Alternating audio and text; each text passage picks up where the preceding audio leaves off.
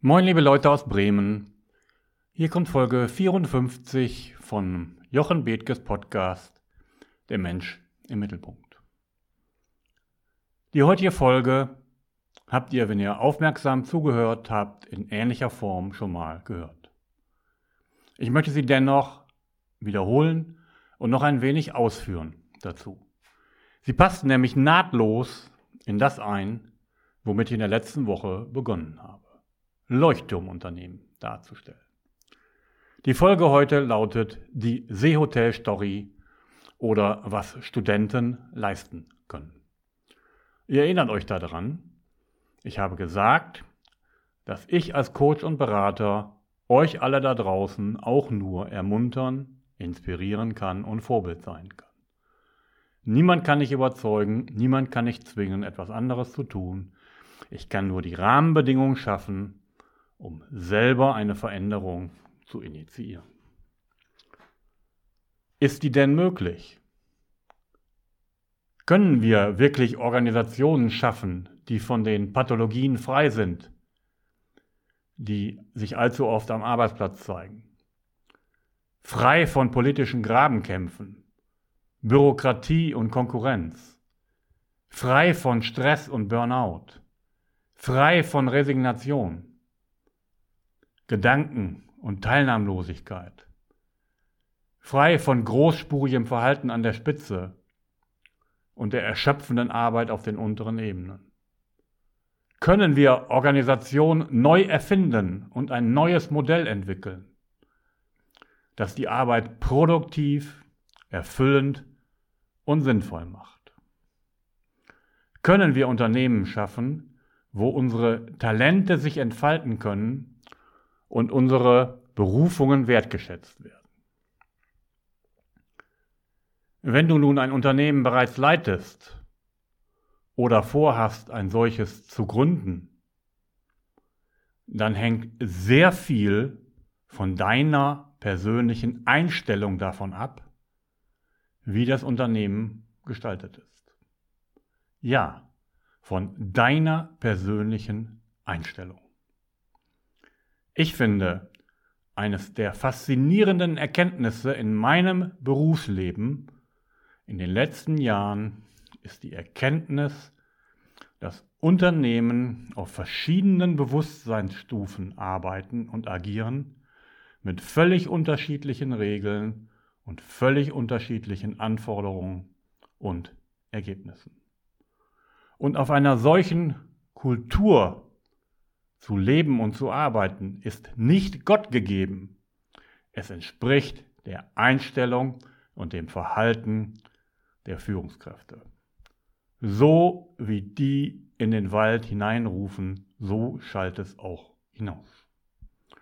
Und da ist es eben nun mal so, dass ganz viele Unternehmen immer noch in den streng hierarchischen Strukturen geführt werden, wie sie sich im Mittelalter entwickelt haben, wie sie sich später im Militär fortgesetzt haben und wie sie heute noch in der Verwaltung und in vielen öffentlichen Unternehmen gelten. Strenge Hierarchie, Kästchen, oben mittlere Führungskraft, untere Führungskraft, Mitarbeiter, strenge Hierarchie von oben nach unten. Und es ist die Macht, alles was mit Macht und mit Führung zu tun hat, was eine Unternehmenskultur zersetzt und was für schlechte Ergebnisse sorgt auf Dauer. Also, wir werden uns noch mit den Unternehmenskulturen beschäftigen. Es gibt einige davon. Keine ist besser oder schlechter als die andere.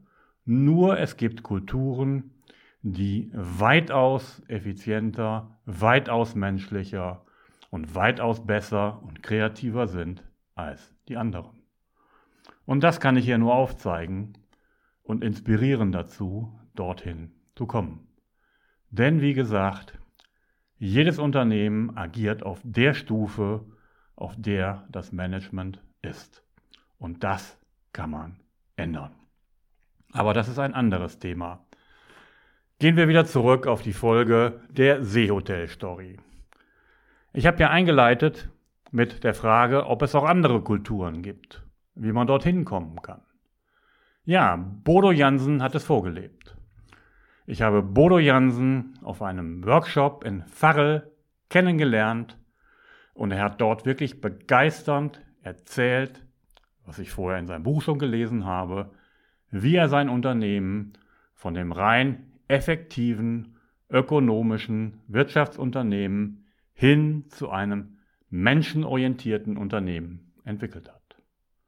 Und da er dies glaubhaft ausstrahlt und lebt, folgen ihm auch die Menschen. Und die Ergebnisse dort sind sensationell.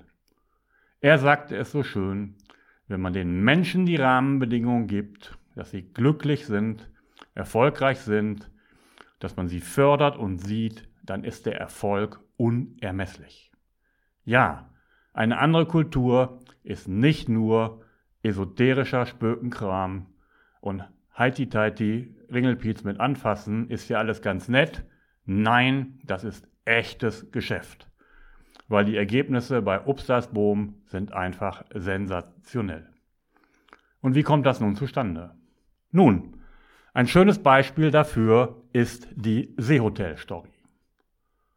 Das finde ich immer wieder klasse. Das kann ich oh, immer wieder in jedem Vortrag erwähnen und bekomme immer noch glasige Augen. Yvonne Klein, eine Studentin, hatte bei Bodo Jansen als Praktikantin gearbeitet. Später bewarb sie sich bei ihm auf eine Stelle. Er hatte aber gerade keine richtig passende Stelle. Aber dann fiel ihm ein, Mann, die Frau war ja klasse. Ich habe da mal eine Idee. Und er erinnerte sich, dass in Borkum ein Hotel leer stand, schlecht gemanagt, geschlossen und auf eine Entscheidung wartete, wie es weitergeht. Und da kam er auf die Idee, die nette Yvonne anzurufen und sie zu fragen, sag mal, liebe Yvonne, hast du nicht Lust, das Hotel in Borkum zu leiten? Man kann förmlich spüren, wie die Frau zuckte und irgendwie gar nicht wusste, was sie sagen sollte. Aber sie fasste sich wieder, gab sich eine Woche Bedenkzeit, rief dann an und sagte, ja Bodo, ich mache das. Aber ich habe zwei Schwächen. Was für eine Größe, gleich von Schwächen zu reden. Ist das bei euch auch üblich? Oder wird das immer unter den Teppich gekehrt, weil man ist ja stark? Also, erste Schwäche, ich bin nicht gut in Buchführung. Zweite Schwäche, ich habe keine Ahnung von Gastronomie in einem Hotel. Kein Problem, sagte Bodo. Für die Buchführung bekommst du einen Mentor, einen Direktor eines anderen Hotels und das Hotel führen wir dann eben als Hotel Garni. Gesagt, getan, so geschah es. Yvonne brachte sich in einer unglaublichen Art und Weise in dem Unternehmen ein. Sie engagierte sich, sie reparierte mit, sie war überall da, sie tat alles, weil es ein Ding war, in dem sie intrinsisch motiviert war und sie sich der Größe dieser Aufgabe bewusst war. Denn wenn man Menschen etwas zutraut, ihnen vertraut, dann danken sie es damit, dass sie dieses Zutrauen rechtfertigen wollen. So ist es und nicht anders. Es geht nicht darum, Menschen durch hierarchische Kontrolle und Misstrauen anhalten zu müssen. Nein, Zutrauen führt dazu, dass dies mit einer großen Leistung beantwortet wird. Und so war es auch. Das Hotel erwirtschaftete im ersten Jahr unter ihrer Leitung doppelt so viel Ertrag wie in den Jahren vorher. Bodo war ganz begeistert. Er konnte das kaum glauben, was da geschah. Und dann kam er auf folgende Idee. Er rief den Professor von Yvonne an und sagte, sagen Sie mal, ähm, die Frau hier ist ja eine richtige Granate. Äh, haben Sie nicht noch mehr davon? Ja, sagte der, jedes Jahr 200 Studenten. Dann habe ich was für Sie. Ein Praxisprojekt für Studenten, ein Hotel zu führen. Jedes Jahr drei oder vier ihrer Studenten können gemeinsam mit Yvonne Klein Hotel führen. Und so passierte es. Es kamen die Studenten. Sie hatten Ideen, auf die Bodo im Traum nicht gekommen wäre. Ideen, auf die Menschen in hierarchischen, eng strukturierten Unternehmen auch nicht kommen, sondern einfach Menschen, die den Freiraum haben, darüber nachzudenken und kreativ etwas anders machen zu können, als es schon immer geschah. Und so erwirtschaftete das Hotel im zweiten Jahr nochmal doppelt so viel Geld. Bodo war begeistert, die Mitarbeiter waren begeistert, des Hotels, Yvonne ist begeistert, die Kunden sind begeistert und ein ehemals geschlossenes Hotel wirft mehr Ertrag ab als je zuvor. Und das, indem Bodo etwas getan hat, was ihr euch vielleicht noch nicht traut, was ihr euch aber vielleicht traut, wenn ihr solche Geschichten hört. Tut mal was ganz Verrücktes, übertragt einer Studentin die Hotelleitung, schenkt ihr Vertrauen, gebt ihr die Ressourcen und ihr werdet sehen, wie die Post abgeht. Gute Gedanken wünsche euch damit liebe Grüße von Jochen Bethke aus Bremen.